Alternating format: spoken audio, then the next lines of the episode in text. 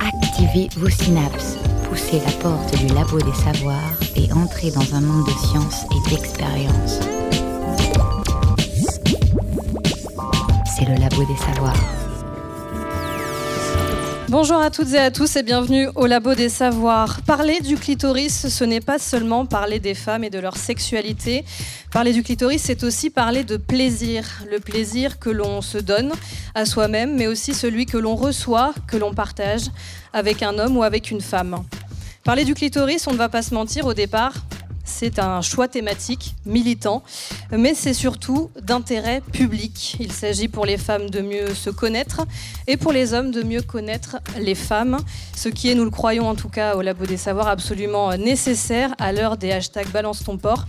La Terre abrite 3 milliards et demi de femmes et, a priori, autant de clitoris. Organe central du plaisir chez les femmes, il pâtit d'une méconnaissance globale de la sexualité féminine. Et quand à la fin du 19e siècle, on a découvert que le clitoris ne jouait aucun rôle dans la procréation, il a tout bonnement été rayé des planches anatomiques. Et ce n'est qu'en 2017, cette année, qu'un manuel scolaire, les éditions Magnard, en a proposé un schéma scientifiquement correct. Donc entre un des intérêts euh, latents et une recherche scientifique qui balbutie, le clitoris est resté longtemps dans l'ombre. Découverte, fonction, anatomie, place dans les sociétés, le labo des savoirs se pose aujourd'hui sur le trône des plaisirs et des voluptés. Écoutez la recherche et ses chercheurs au labo des savoirs. Jean-Claude Picard, bonjour. Vous êtes euh, sexologue clinicien à Montpellier et auteur du livre dont je parlais euh, à l'instant, La fabuleuse histoire du clitoris. Joanne Mosley, professeur de SVT au lycée La Collinière à Nantes. Bonjour. Bonjour. Vous êtes euh, engagé pour votre partie dans l'enseignement précis de la sexualité auprès de vos élèves, c'est-à-dire qui va un petit peu plus loin que la biologie. Oui, qui va un petit peu plus loin que ce qui est affiché dans les programmes, en effet. Et Jean-Philippe Arlico, bonjour. Bonjour. Vous êtes quant à vous gynécologue au CHU de Rennes. Vous êtes donc en première ligne, si on peut dire. Et vous faites également partie euh, des rares spécialistes de la reconstruction clitoridienne. Voilà. C'est bien ça. Bienvenue à tous les trois. Côté chronique, professeur Max euh, aussi entre révélation et révolution. Paul Pascal a misé sur les caresses et on écoutera également une chronique de Maxime Labatte qui s'est intéressé au clitoris des hyènes. Vous cherchez la science? Ne quittez pas, ne quittez pas, ne quittez pas. Donc Jean-Claude Picard, vous êtes euh, l'auteur d'un livre euh, consacré, je le disais, donc à, à l'histoire du clitoris. Qu'est-ce qui vous a poussé à écrire sur ce sujet? J'ai fait ma formation de sexologue clinicien. Sexologue clinicien, ça veut dire que je ne suis pas médecin. hein, c'est pour, expliquer. J'ai fait ma formation au début des années 2000 à la fac de Montpellier, Marseille. Et dans cette formation, il n'y avait pas de clitoris. On avait beau poser des questions aux, aux profs, aux médecins enseignants, ils bottaient en touche, ils ne voulaient pas en parler. Certains s'en sont pas aperçus, même des femmes, des collègues, euh, ça s'en sont pas aperçus. Certains, certaines étaient agacées, en colère. Et moi, j'ai un tempérament plutôt intrigué. Je me suis dit, comment on en est arrivé là? Donc après, j'ai cherché dans les livres, dans les bibliothèques anciennes, et ce que j'ai compris, c'est que le clitoris avait toujours été connu et reconnu comme l'organe du plaisir féminin, sauf au XXe siècle. Il était dans tous les traités d'anatomie, de- depuis que l'imprimerie permettait d'avoir des livres, hein, depuis 1600. Il est, dans, il est dans tous les traités, et il a disparu des traités d'anatomie au XXe siècle. Le point culminant de l'omerta clitoridienne, ce sont les années 60.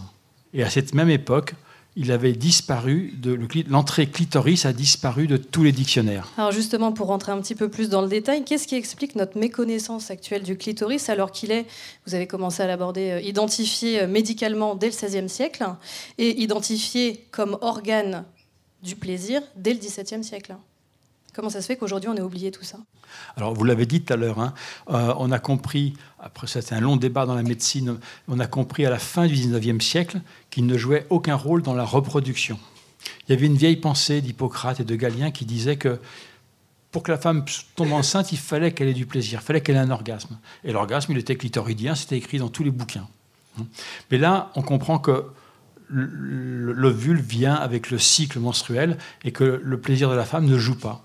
Donc le clitoris devient un danger essentiellement parce que c'est une possibilité de contraception. Il y a une contraception qui est décrite dans tous les bouquins aussi, à cette époque-là, c'était la masturbation réciproque en couple. Alors pour monsieur, pas besoin de vous expliquer comment on fait, et pour madame, c'était le clitoris. Donc bien connaître le clitoris, c'était une suspicion de contraception, et les mouvements natalistes sont montés en puissance et ont lutté contre ce clitoris. Et le fait justement qu'il n'ait aucun rapport avec la reproduction, ça le rend insignifiant ou ça le rend dangereux? Ça le rend dangereux parce que c'est une suspicion de contraception. Je pense que c'est. Alors, ça, c'est un livre à venir hein, qui paraîtra au, mois d'avril, mais c'est l'argument que je développe avec beaucoup d'exemples. Et quelle place est-ce que. Enfin, quel rôle la religion tient dans ce, dans ce rôle qu'on donne au clitoris Ou qu'on ne donne pas, justement? Alors, on va pas peut-être refaire toute l'histoire, mais rapidement. Les, grandes étapes. Hein, c'est la, première grande involution sur la sexualité, c'est 1760. Et c'est la lutte contre la masturbation. Et pourquoi la lutte contre la masturbation? Je vous l'ai dit, parce que la masturbation était une suspicion de contraception. Hein. Et ce mouvement est lancé, alors là tous les textes le, montrent, hein, euh, ce mouvement est lancé par les médecins protestants. Donc on peut clairement lier la négation du clitoris et l'interdiction de se masturber. Tout à fait, c'est une continuité. Hein, mm. et, les protestants avaient, avaient lancé, bon, ils ont, ils ont lancé aussi le début du capitalisme, tout ça. Euh, et, le capitalisme, ça veut dire aussi la croissance. Hein. On vous en parle de la croissance euh, tous les jours à la télé. Hein. Si elle s'arrête, on va être mal. Bon, c'est la croissance. Et la croissance, il faut, la croissance, c'est aussi démographique. Alors après, tout le monde l'a repris parce que ça arrangeait tout le monde. Hein. Les militaires, il fallait de la chair à canon. Les États, il fallait, plus il y avait d'habitants, plus il y avait d'impôts. pendant les guerres entre les différents pays, ça se jouait aussi sur le nombre, bien sûr. Tout à l'heure, en préparant cette émission, on parlait d'une date qui est assez emblématique euh, pour les néophytes que nous sommes quand on parle de l'histoire du clitoris. C'est 1998 qu'on annonce souvent comme la découverte du clitoris euh, tel qu'on le connaît aujourd'hui dans pas mal de blogs et d'articles, hein, vous allez voir que l'anatomie du clitoris a été découverte en 1998. C'est une infox. Le clitoris est clairement décrit depuis 1600. Il est dans tous les bouquins. Et à partir des travaux très intéressants de Cobelt de 1850, il occupe quatre pages dans les traités d'anatomie avec de nombreuses illustrations, y compris la neurologie, par où passent les plaisirs. Hein. et puis au XXe siècle, le fait que le clitoris devient une suspicion de contraception, le clitoris va être attaqué par l'idéologie nataliste et la science va reculer et, va l'effacer de ses traités d'anatomie. Hein, les traités d'anatomie étaient réédités tous les dix ans parce qu'ils incorporaient les nouvelles connaissances. Ils faisaient des mises à jour avec les, les nouvelles connaissances. Mais pour le clitoris, force est de reconnaître qu'ils ont fait des mises à nuit. Ils l'ont fait disparaître. Et alors, en 1998, le Soleil s'est levé de l'autre côté de la Terre. L'urologue australienne O'Connell a, brisé l'omerta. Elle a osé de nouveau parler du clitoris. Hein, il y a des, représentations qui circulent qui sont issues de, O'Connell. Donc aujourd'hui, la, médecine qui a du mal à reconnaître qu'elle a cédé devant des idéologies euh, préfère dire qu'on a découvert le clitoris qu'en 1998. Comme je vous l'ai dit, c'est une infox. On a l'impression, euh, Jean-Claude Picard, que quelle que soit la, culture dominante, la religion dominante à travers le monde, la sexualité féminine et le clitoris, de facto, ont été euh, méprisés. Est-ce que c'est -ce c'est vrai? Est-ce que c'est le cas? Alors, je, sais, dans le monde, je ne sais pas trop, parce que euh, j'ai étudié le monde occidental, hein, avec les bouquins qu'on trouve dans les, bibliothèques de fonds anciens, mais euh, dans les autres cultures, en Asie, tout ça, je ne sais pas trop, à vrai dire.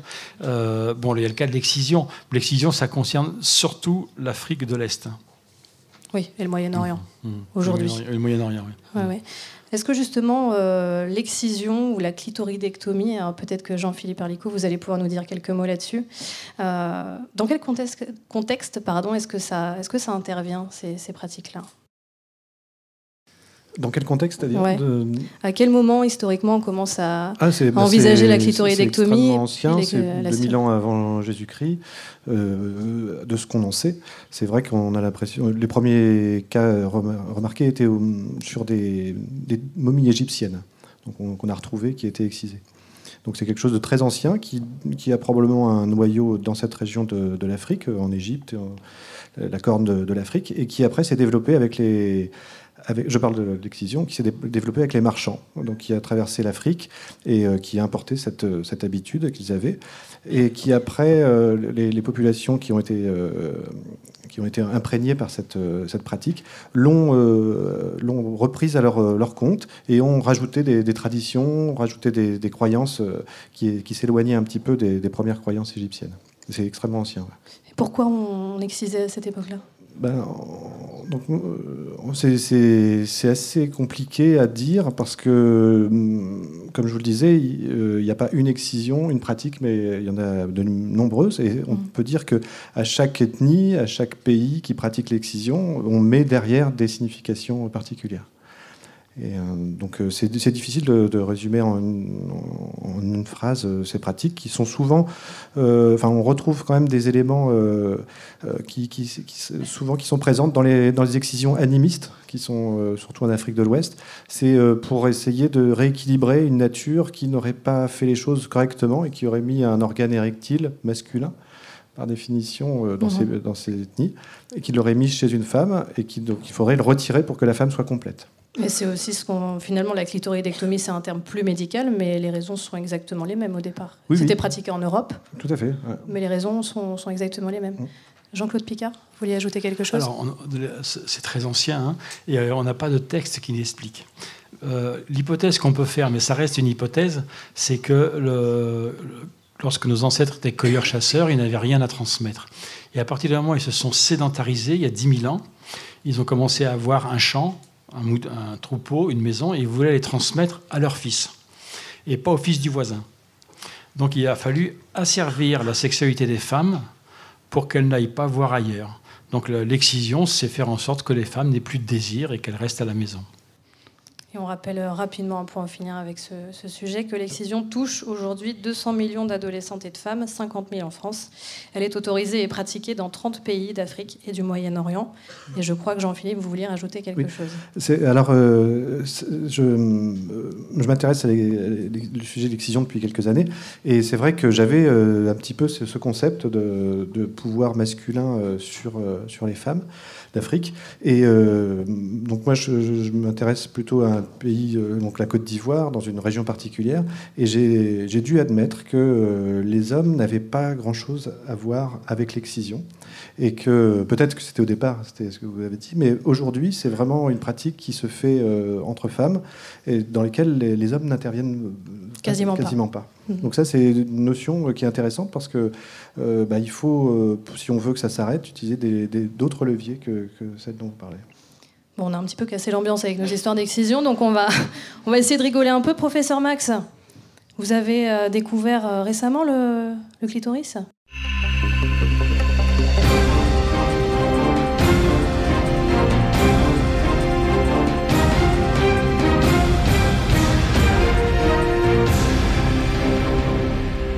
Professeur Max. Pierrot! Jean-Claude! Ça y est! Ça y est! Je l'ai pris! Je l'ai pris! Quoi? Quoi Mon pied! Je l'ai pris! Tu nous les casses, voilà! Ça va te calmer les butcheuses Mais je l'ai pris Mon dieu de bordel de merde, mais qu'est-ce qui t'a fait Mais rien de spécial. Que des choses normales Mais oui, je te jure. C'est pas possible. Il a dû te faire des trucs qu'on connaît pas. Non. On connaît tous les trucs. Extrait du film Les Valseuses avec Sylvie Terry, Patrick Morin et Gérard Depardieu.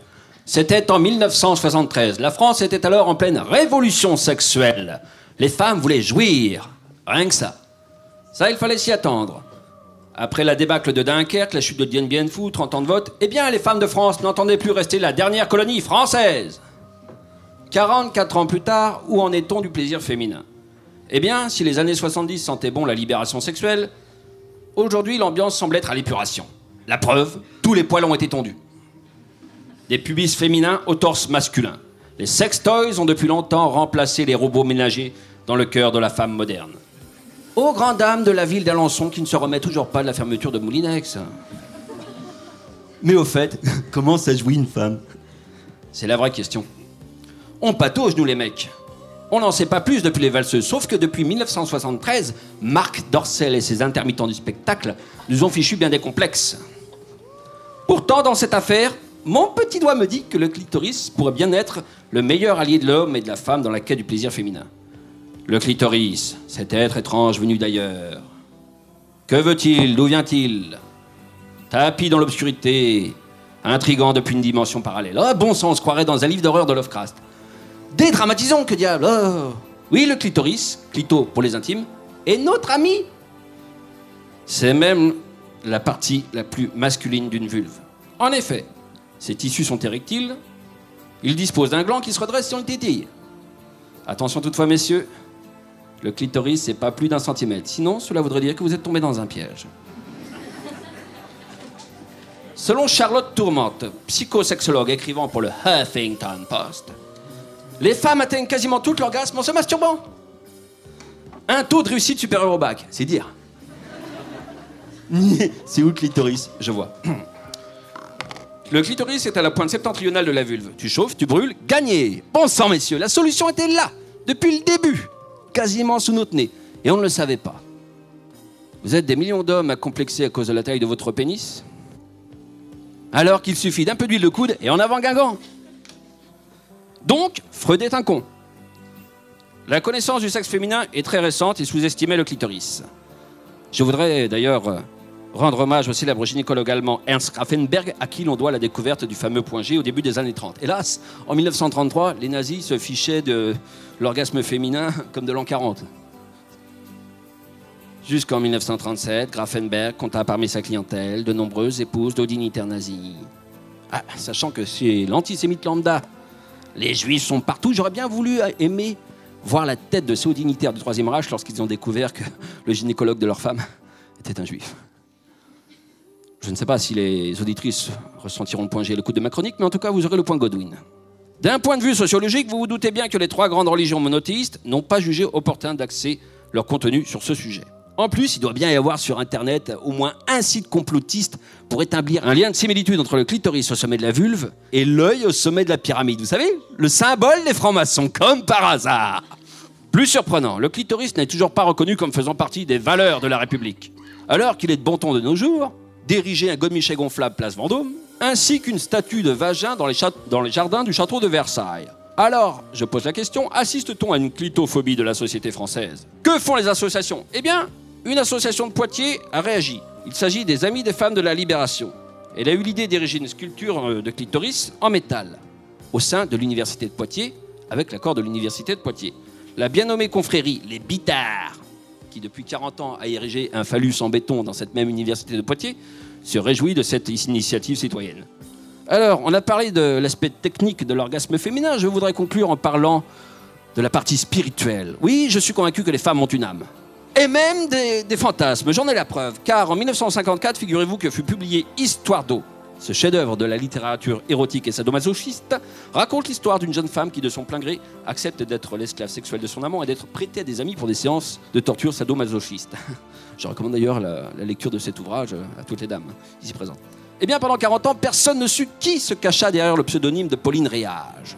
Albert Camus disait alors Seul un homme a pu écrire ce livre. Eh bien, en 1994, quatre ans avant sa mort, l'auteur révéla sa véritable identité. Il s'agissait d'Anne-Cécile Desclos, une femme pas n'importe quelle femme, pionnière du journalisme féminin et la première femme à avoir réellement pesé dans le domaine de l'édition française. Cerise sur le gâteau, elle était de droite et catholique croyante. Le jour où Christine Boutin écrira un livre sur ses fantasmes, ce sera quelque chose. Merci, à vous les studios.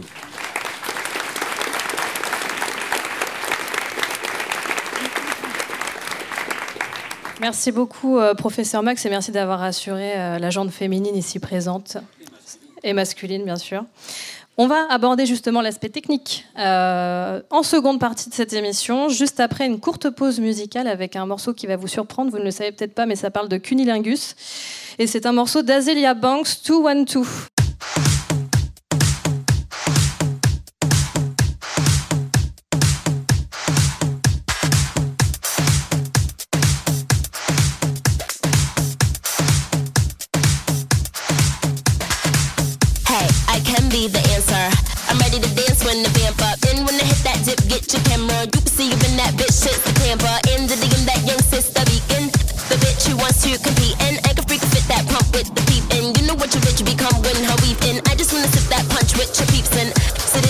If you're treating. Kick it with your bitch who come from Parisian. She know where to get mine from in the season. Now she wanna lick my plum in the evening.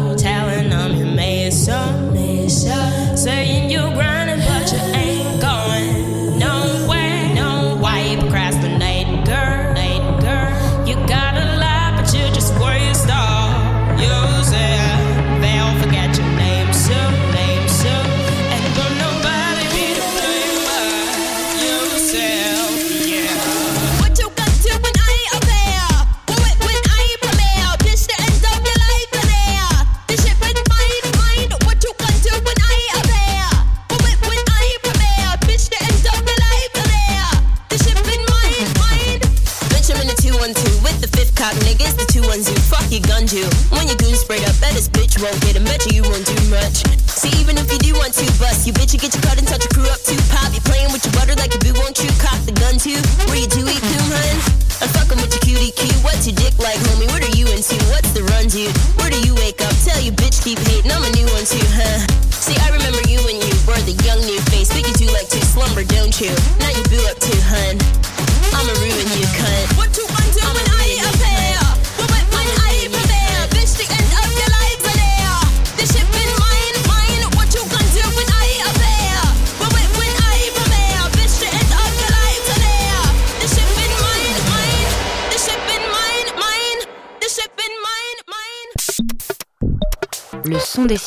au labo des savoirs. De retour au Labo des Savoirs où nous parlons du clitoris avec euh, Jean-Claude Picard, sexologue clinicien, Jean-Philippe Arlico, gynécologue et Joanne Mosley, professeur avec un E de SVT. Alors maintenant qu'on en sait un petit peu plus sur son histoire à ce clitoris, on va s'intéresser à son fonctionnement. Parce que c'est ça, euh, c'est aussi pour ça qu'on est là ce soir. Et d'ailleurs, à ce niveau-là, euh, Jean-Philippe Arlico, est-ce qu'on peut vraiment encore parler d'organes méconnus? Euh, sur le plan médical, oui, tout à fait. C'est vrai que moi, donc j'ai fait mes études de médecine et on m'a pas parlé du clitoris. Et j'ai fait donc des études de gynécologie où là, on a abordé uniquement euh, son aspect euh, superficiel, puisque ça nous servait dans certaines chirurgies, dans les cancers de la vulve notamment. Donc on apprenait les vaisseaux euh, d'où ils venaient, les nerfs d'où ils venaient.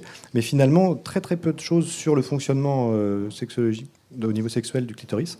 Et euh, donc il a fallu que je, dans, que je m'intéresse spécifiquement à l'excision pour que j'ai à me poser la question moi-même euh, comment ça fonctionne, quelle est l'anatomie réelle de l'organe interne interne. Parce qu'à la sortie de vos études, concrètement, vous saviez qu'il y avait un gland et c'est tout. Bah, on a des, des planches, mais elles sont pas détaillées. Et puis c'est vrai qu'on n'insiste pas du tout, euh, comme aujourd'hui d'ailleurs, avec des, des modélisations 3D. Euh, alors, Jean-Philippe Parlico, est-ce que ce clitoris, il a une durée de vie? Euh, Est-ce que sa sensibilité est la même tout au long euh, de notre existence? Donc moi, je vais me placer là en tant que médecin et je, simplement je recueille les, les paroles des patientes. Et euh, donc j'ai vraiment l'impression qu'il n'y a pas, il y a pas de- d'arrêt dans le fonctionnement du clitoris. contrairement d'ailleurs à d'autres fonctions euh, qui peuvent euh, des fois être perturbées au moment de la ménopause, euh, c'est, j'ai l'impression, une, sex- enfin, une partie de la sexualité qui, qui continue euh, très longtemps. Est-ce que l'accouchement peut euh, réduire ou augmenter la sensibilité du clitoris? D'une manière générale, on n'a pas l'impression qu'il y ait d'incidence euh, sur le plaisir clitoridien de l'accouchement, contrairement euh, dans certains cas à euh, des sensations au niveau du vagin. Mais euh, j'ai des histoires particulières où des patientes qui, où il y avait une transformation qui s'était faite, avec, soit dans un sens, soit dans un autre. Mhm. Euh, c'est souvent une, une- un sentiment de plénitude qui, qui arrive après la- l'accouchement et qui fait que la sexualité est plus facile après. Alors, j'a- j'avais prévu de vous poser cette question, mais peut-être que la professeure de SVT va pouvoir euh, s'en charger euh, Oui, également. J'allais demander finalement comment, euh, de quelle façon est-ce qu'on peut stimuler le clitoris? En tant que professeur de SVT, tu Voilà, absolument. Que, Je fais appel à toute votre pédagogie. Euh, bah, ce qu'on peut enseigner aux élèves, en tous les cas, c'est que le clitoris peut donc être stimulé dans sa face externe au niveau de la vulve, et que bien sûr, grâce à ce type de schéma, on peut facilement comprendre par la pénétration vaginale comment on peut stimuler le clitoris également.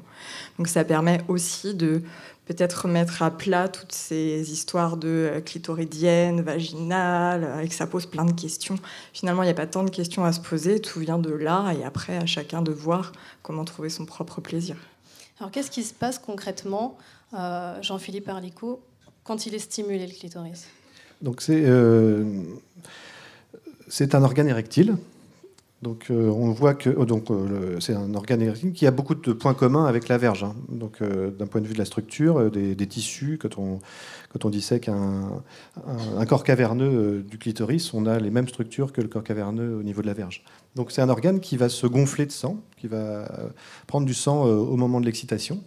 Et donc, ça va provoquer des modifications anatomiques. Et donc, une érection, ou une, il y a une partie du clitoris qui est euh, sous le capuchon qui va apparaître et qui va euh, pouvoir provoquer davantage de sensations. Alors, vous disiez que ça ressemble beaucoup à- au fonctionnement d'une verge, mais jusqu'où est-ce qu'on peut pousser la comparaison avec euh, le pénis, justement? Parce que c'est souvent l'analogie ouais. qu'on fait. Justement, dans, le pro- dans les programmes de, de première en sciences, on voit le développement embryonnaire des- du sexe.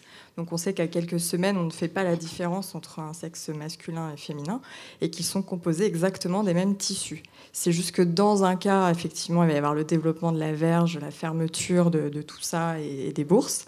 Et chez la femme, on va voir effectivement la formation des lèvres et du clitoris. Et donc, ils peuvent vraiment faire le parallèle entre les tissus qui constituent le gland dans le pénis et les tissus qui constituent le clitoris. Donc, on a un vrai parallèle à faire. Et ensuite, avec ce type de schéma qui maintenant peut être utilisé en cours, on peut vraiment faire le parallèle entre le gland, effectivement, les corps caverneux, le prépuce aussi. Enfin, voir que c'est vraiment anatomiquement quasi la même chose. Et euh, j'ajouterais que pour euh, cette représentation qui est assez euh, novatrice du, du clitoris, qui est dans son ensemble, alors qu'avant on avait accès que au niveau du, du gland du clitoris et du prépuce, elle permet de prendre l'importance de, de l'organe. Et c'est vrai que moi j'ai toujours, euh, enfin je, je vois la, euh, quand je, je dis qu'il fait 11 cm, c'est vrai que ça permet de le rendre déjà plus important. Euh, on représente davantage. Il y a une, no- une autre notion que j'introduis aussi quand j'en parle, c'est que il y a, la richesse des terminaisons nerveuses est plus importante que la verge. D'accord Donc on a euh, deux à trois fois plus de terminaisons nerveuses sur un clitoris plus petit qui, euh, que sur une verge. Donc ça c'est aussi un élément pour valoriser cet organe. Euh, en termes de description, donc là sur ce, sur ce schéma, on, on voit bien donc le gland, on voit bien les racines, les corps caverneux dont vous nous parliez. On a aussi les bulbes vestibulaires. Et alors là, on a un peu plus de mal à savoir à quoi ils servent en fait. Bah, c'est aussi des, des organes érectiles.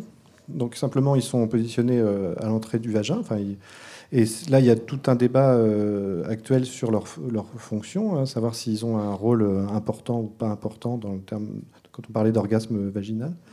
Et donc, il y a encore beaucoup de choses à, découvrir là-dessus. Euh, les travaux commencent à, se mettre en place pour essayer de comprendre. Il y a des, une aide de l'imagerie qui permet de, voir en in vivo euh, comment ça fonctionne. Euh, Mais il y a probablement euh, un rôle de ces organes au moment même de la pénétration. In vivo, c'est-à-dire qu'il y a des gens qui font l'amour sous IRM. Tout à fait. Très bien. C'est juste pour qu'on ait une image précise. On est là pour décrire. Euh, donc en fait, si, je- si, je compre- si je reviens un petit peu sur ce qu'on vient de se dire, ces bulbes vestibulaires, ils sont stimulés pendant la pénétration vaginale, a priori, de ce qu'on en sait. Alors, moi, je suis pas d'accord. Je, Ah, je pense, enfin. je, je pense aussi que c'est une infox. Euh, Kobelt, en 1850, c'est un, un gynécologue allemand qui a étudié les organes sexuels sous l'angle des plaisirs. Il voulait savoir d'où venaient les plaisirs. À cette époque-là, on pensait que les plaisirs étaient véhiculés par les nerfs. Vous verrez que ça a changé par la suite. Donc il a cherché les nerfs, c'est logique. Et il a trouvé les, grandes les riches terminaisons nerveuses du gland du clitoris, le nerf dorsal du clitoris qui remonte les informations euh, vers la moelle épinière et le cerveau.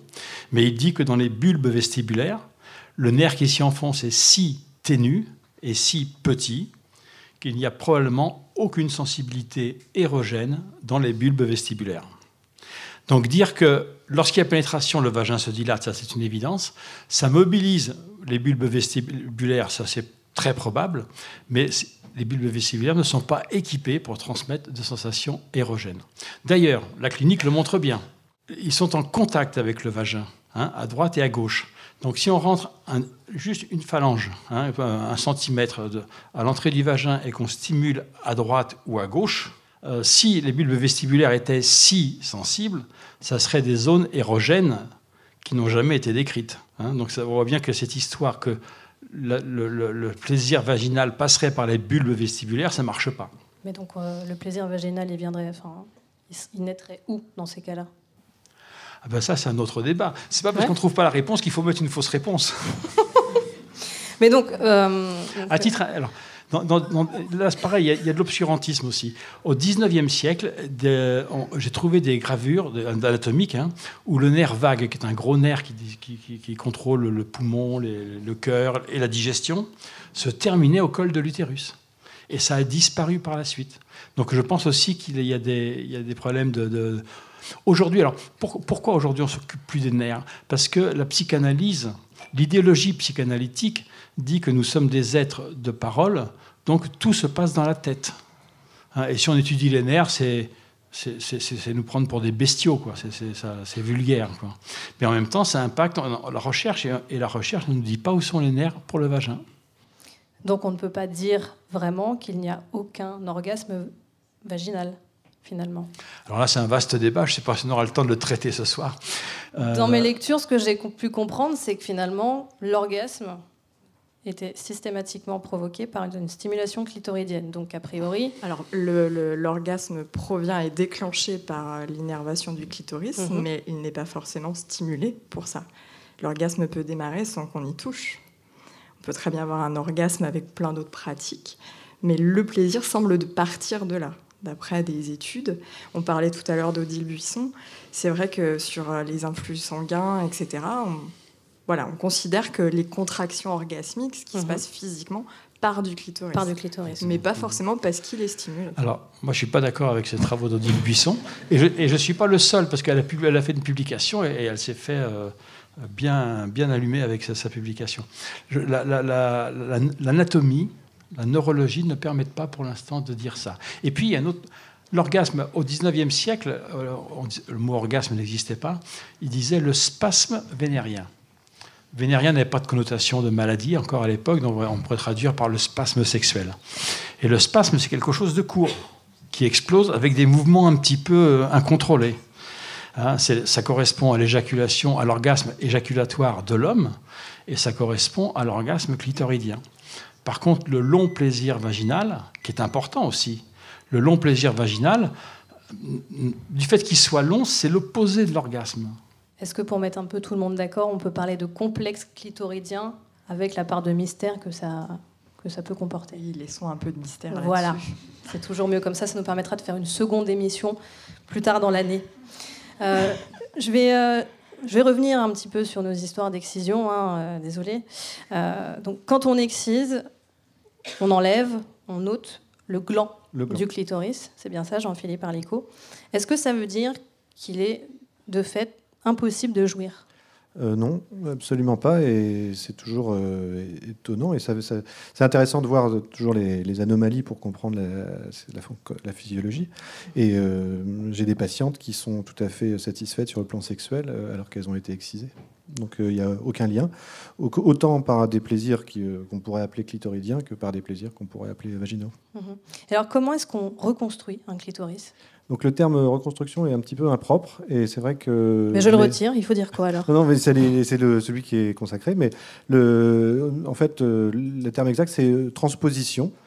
Donc on a enlevé Voilà. le gland et on utilise le, le corps du, du clitoris, qui est la partie qui est postérieure, qui est attachée euh, au pubis. Et donc on la, on la détache, elle est verticale au départ, et on la rend horizontale. Donc on se retrouve avec un néo-gland euh, qui est un tout petit peu plus bas que le gland naturel, mais qui a les mêmes fonctions euh, au niveau de l'innervation, au niveau de la sensibilité.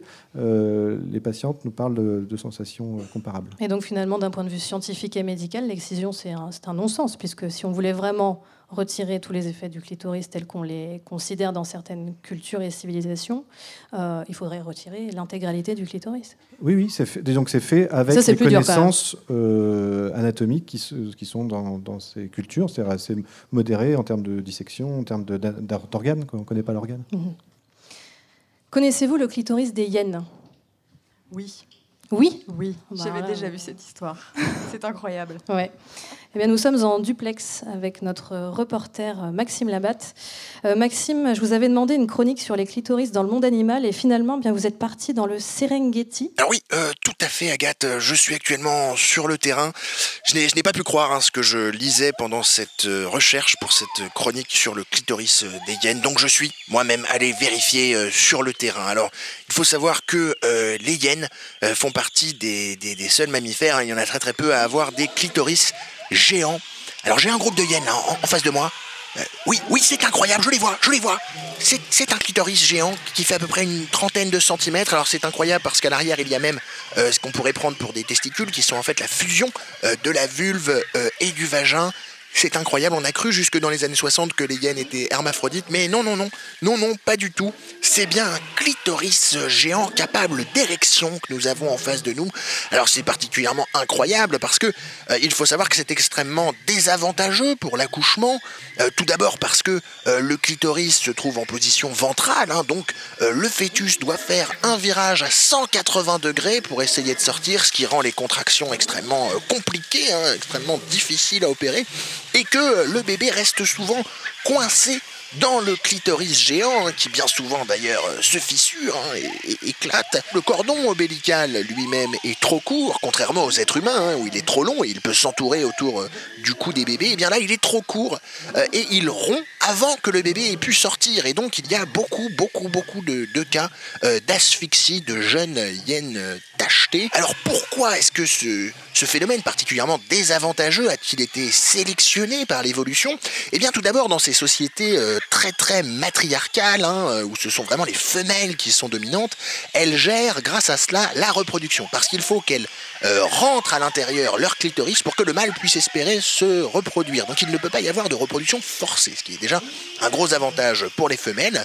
Et elles gèrent complètement cet aspect-là de la vie sociale.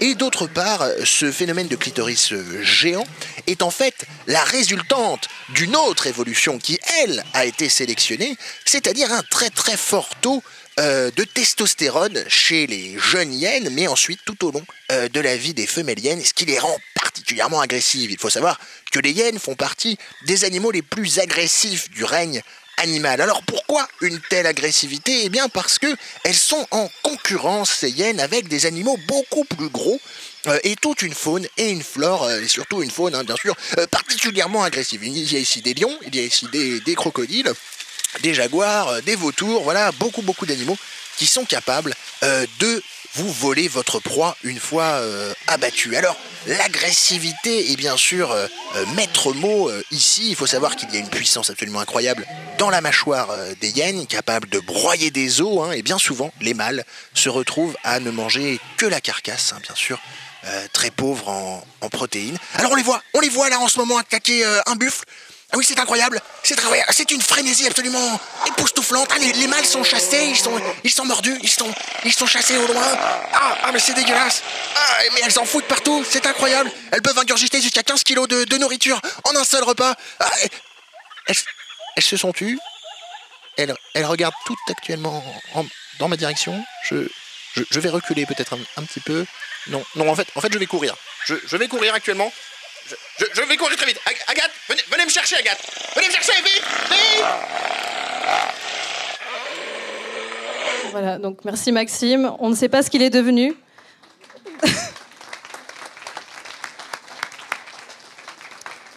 Nous n'avons pas de nouvelles de Maxime Labatte depuis. On essaiera d'en prendre à la fin de cette émission. Donc entre pouvoir et clitoris euh, de taille normale, il faut choisir. On voilà, ne peut pas tout avoir. C'est la leçon de cette chronique. On va parler un petit peu des représentations et de la sociologie du, clitoris. Alors ça fait beaucoup de gros mots hein, dans, une seule phrase. Euh, et là, je vais me tourner vers vous, euh, Joanne Mosley. Le chiffre qui ressort souvent, c'est qu'un quart des adolescentes, donc c'est-à-dire des jeunes filles jusqu'à 18 ans, ne sauraient pas ce qu'est le clitoris. Est-ce que c'est un chiffre qui vous parle? En tant que professeur C'est quelque chose que vous pouvez corroborer? Oui, euh, clairement. Même au-delà de parler du clitoris, ne savent pas à quoi ressemble la vulve, en fait, leur propre vulve. euh, n'ont pas forcément eu euh, le réflexe ou on ne leur a pas transmis de regarder avec un miroir un jour à, quoi ça ressemble. Euh, sans doute les garçons s'y sont plus intéressés via des images pas toujours très adaptées. Euh, et puis euh, le clitoris, c'est vrai que lorsqu'on pose la question dans une salle de classe, et alors le clitoris, ça, sert à quoi ou euh, quand, est-ce que vous en avez entendu parler? C'est les garçons les premiers à s'en emparer et à dire ah ouais, c'est un truc chez la meuf. ouais, c'est important quoi. Il y, y a un truc qui est important. Bon, ok. Donc il va falloir développer un peu le concept. Mais les filles sont souvent je les trouve très pudiques. Alors je ne sais pas si C'est de la euh, pudeur ou c'est de la je- méconnaissance L'interprétation que j'en ai, moi, c'est de la pudeur. Après, je suis pas dans leur euh, tête, je sais pas exactement ce qui s'y passe, mais euh, mais c'est pas les premières à en parler, quoi. Alors elles écoutent beaucoup, mais c'est pas les premières à évoquer ça. Et alors c'est vrai que si on commence à montrer des représentations de vulve, euh, vraiment des dessins anatomiques, on essaye de montrer vraiment le- la vulve poilue, concrète, pas épilée, etc. Euh, là, on sent que on est en train de montrer ce qu'elles ont dans la culotte, quoi. Et euh, elles n'étaient pas prêtes à ce qu'on montre ça à tout le monde là tout de suite, quoi. Donc c'est euh, beaucoup de pudeur, je trouve. ouais. Et effectivement, beaucoup de, de méconnaissances, ne serait-ce que sur euh, les différents orifices, hein, des, des- des choses basiques qui peuvent sembler basiques, mais comme beaucoup de femmes ne le savent pas non plus. hein. Comme la différence entre l'urètre et le vagin Voilà, Par exemple. exactement. Par où on fait pipi, par où euh, toutes ces choses-là. Donc euh, là, il y a des grosses découvertes. Quoi. Je vois bien dans les yeux des, des découvertes. Jean-Claude Picard, c'est un sujet que vous abordez également dans votre livre, à travers l'exemple d'une professeure d'art plastique, c'est ça? Qui a, fait un, mémoire là- là-dessus, et elle, elle voyait circuler sur les tables partout des dessins de, de sexe d'homme, mais jamais le sexe de la femme. Donc elle a eu l'idée de leur faire passer à des tests et leur demandant de dessiner un sexe d'homme et un sexe de femme. Et pour le sexe de femme, elles étaient très embêtées. Et comme ça n'était, ça n'était pas dans les manuels de SVT, elles ont reproduit ce qu'il y avait dans les manuels de SVT. C'est le plus souvent l'utérus avec les ovaires, si vous voulez. hein. voilà ce qu'on leur avait enseigné. Mais euh, sur leur propre sexe, elles ne savaient rien. Quoi. Les garçons savaient un petit peu mieux, effectivement. hein.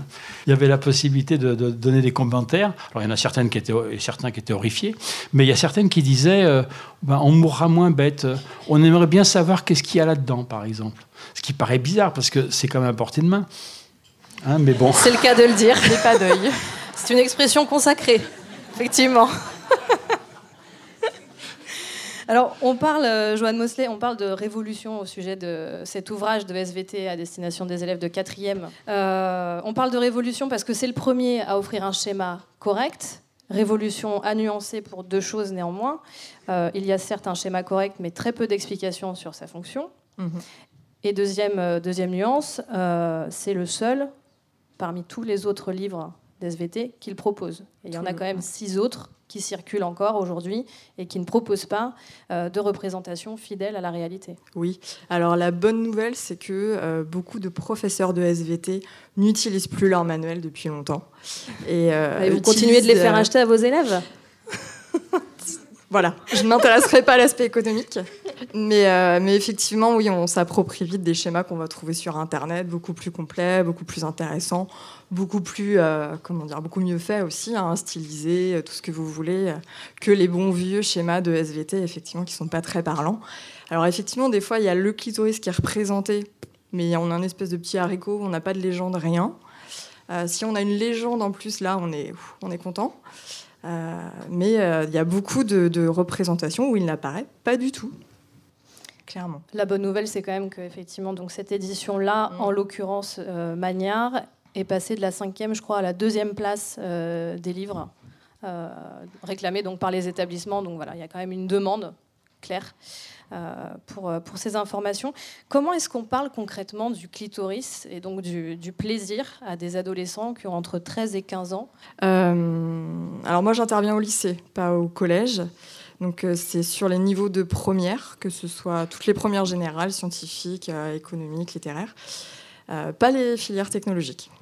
À mon grand regret, euh, du coup, il n'y a plus de sciences dans ces filières-là, donc euh, on n'en parle pas. Donc il y a quand même des interventions d'éducation à la sexualité qui sont mises en place dans beaucoup d'établissements par des intervenants extérieurs. Donc on peut supposer que sur ces interventions, on en parle.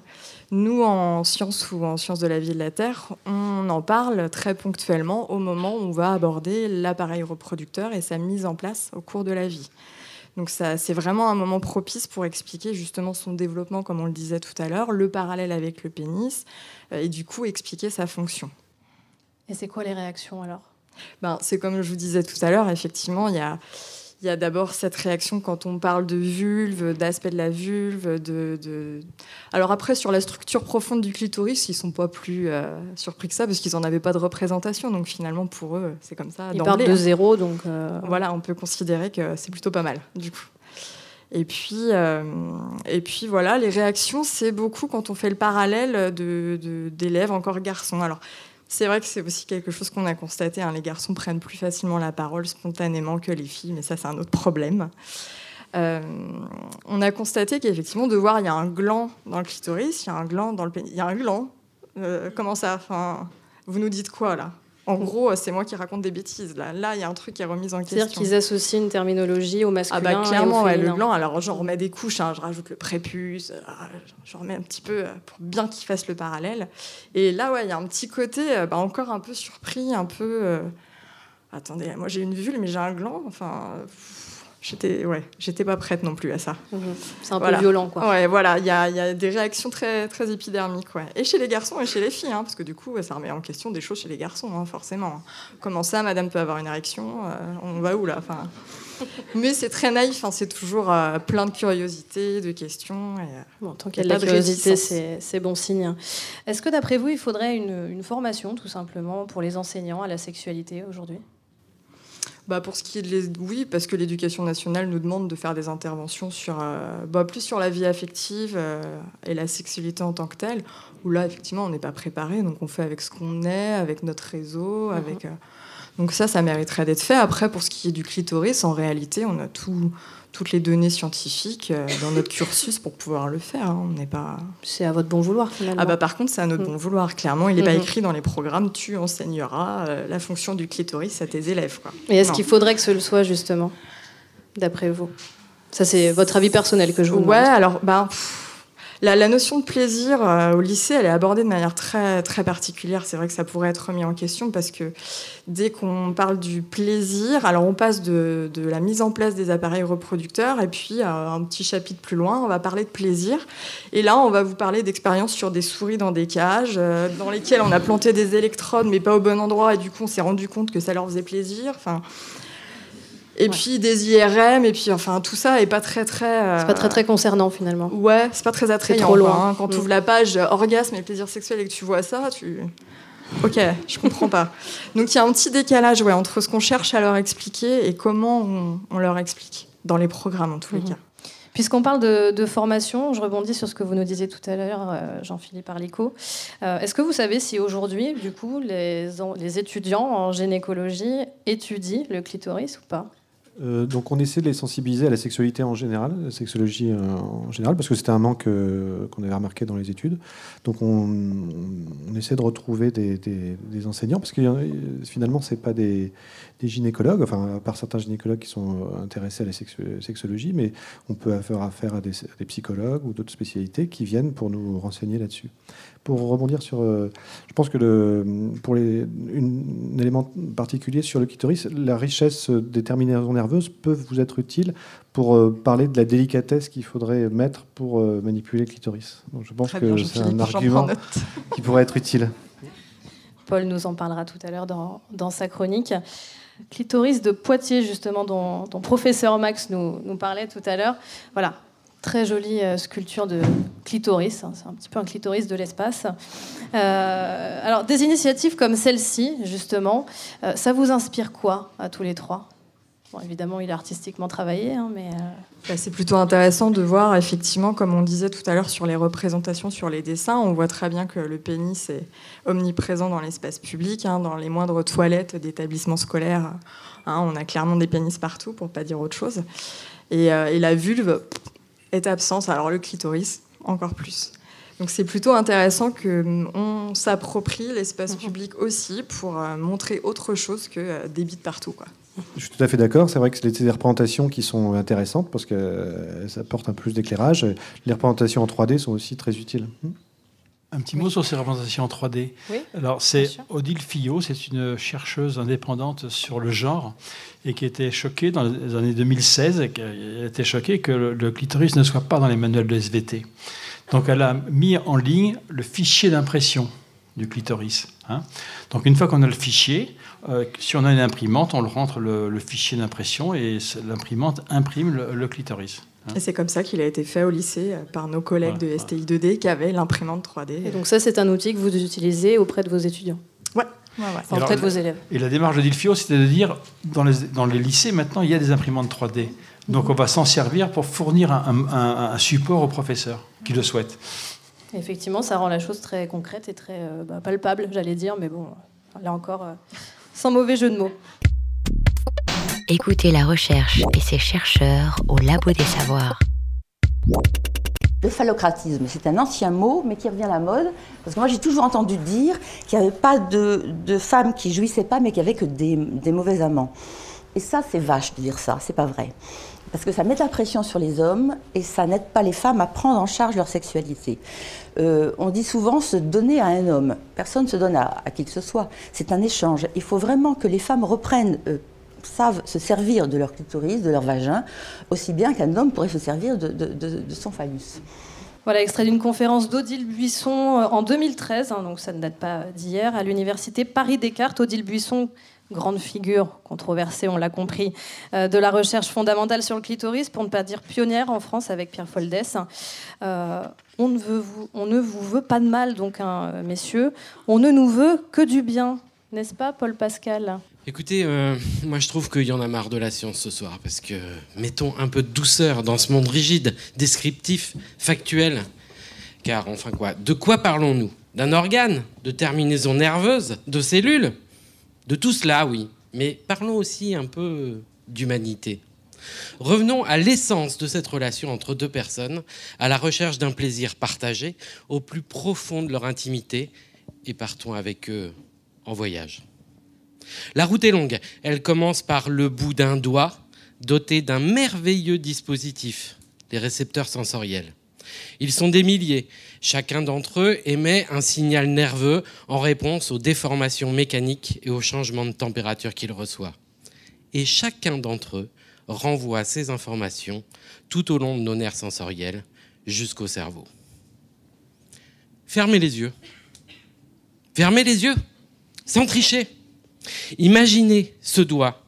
Il s'approche tout doucement du lobe de l'oreille de sa compagne. Vous ressentez avec lui cette douce perception de peau de pêche Avez-vous vu le léger sursaut de désir qu'il vient d'engendrer chez sa partenaire?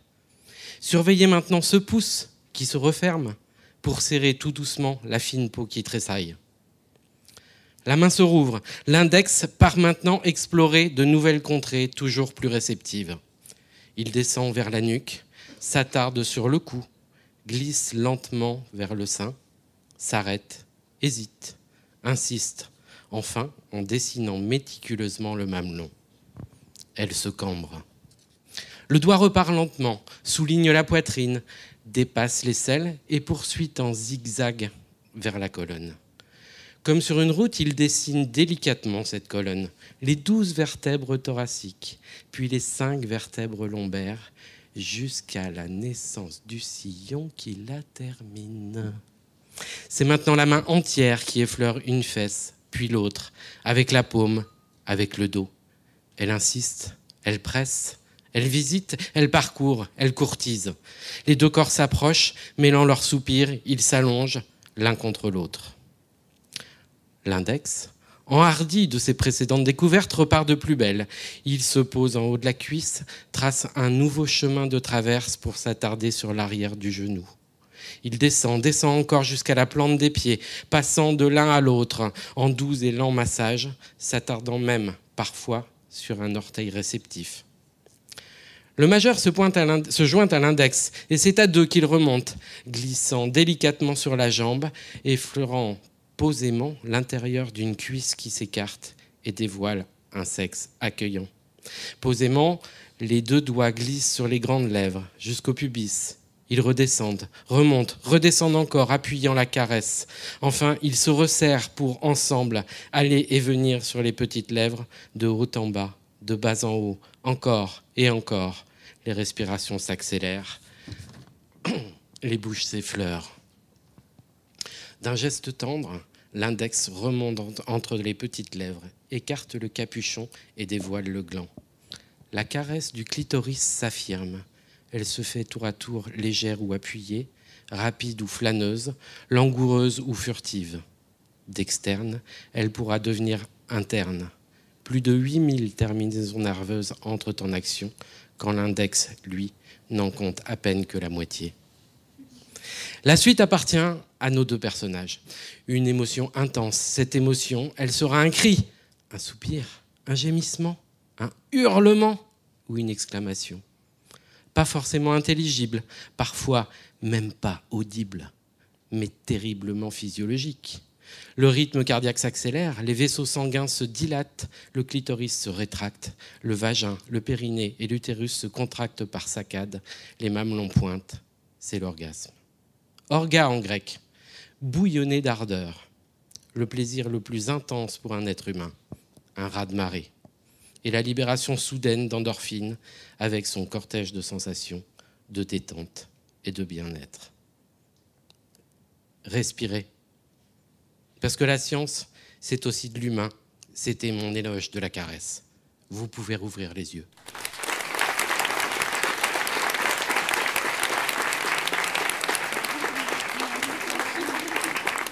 Merci beaucoup, Paul Pascal. Un peu de, de douceur dans ce monde de brut. Voilà qui conclut parfaitement euh, cette émission. Merci, Paul Pascal. Merci, Maxime Labatte. Et merci, professeur Max, pour vos chroniques. Euh, Joanne Mosley, Jean-Claude Picard et Jean-Philippe Arlico, merci pour votre présence et vos éclairages. Euh, remerciements amical également à Sylvie Chaperon, historienne spécialiste euh, d'histoire des femmes, du genre et des origines de la sexologie basée à Toulouse et qui m'a gentiment communiqué une partie de ses travaux sur le sujet. On l'a compris, il y a encore beaucoup de mystères autour du clitoris, mais la recherche est en marche, alors il y a de l'espoir. C'est ça. C'est la fin de cette émission. Merci à toutes et à tous de l'avoir suivi. Euh, je rappelle que l'ensemble de nos contenus et de nos émissions est à retrouver sur notre site www.labodesavoirs.fr. Et je remercie également, j'ai failli les oublier, Victor Lucas, Arthur à la réalisation et Cathy Dogon à la vidéo. Passez tous de très bonnes fêtes de fin d'année. On se donne rendez-vous au mois de janvier.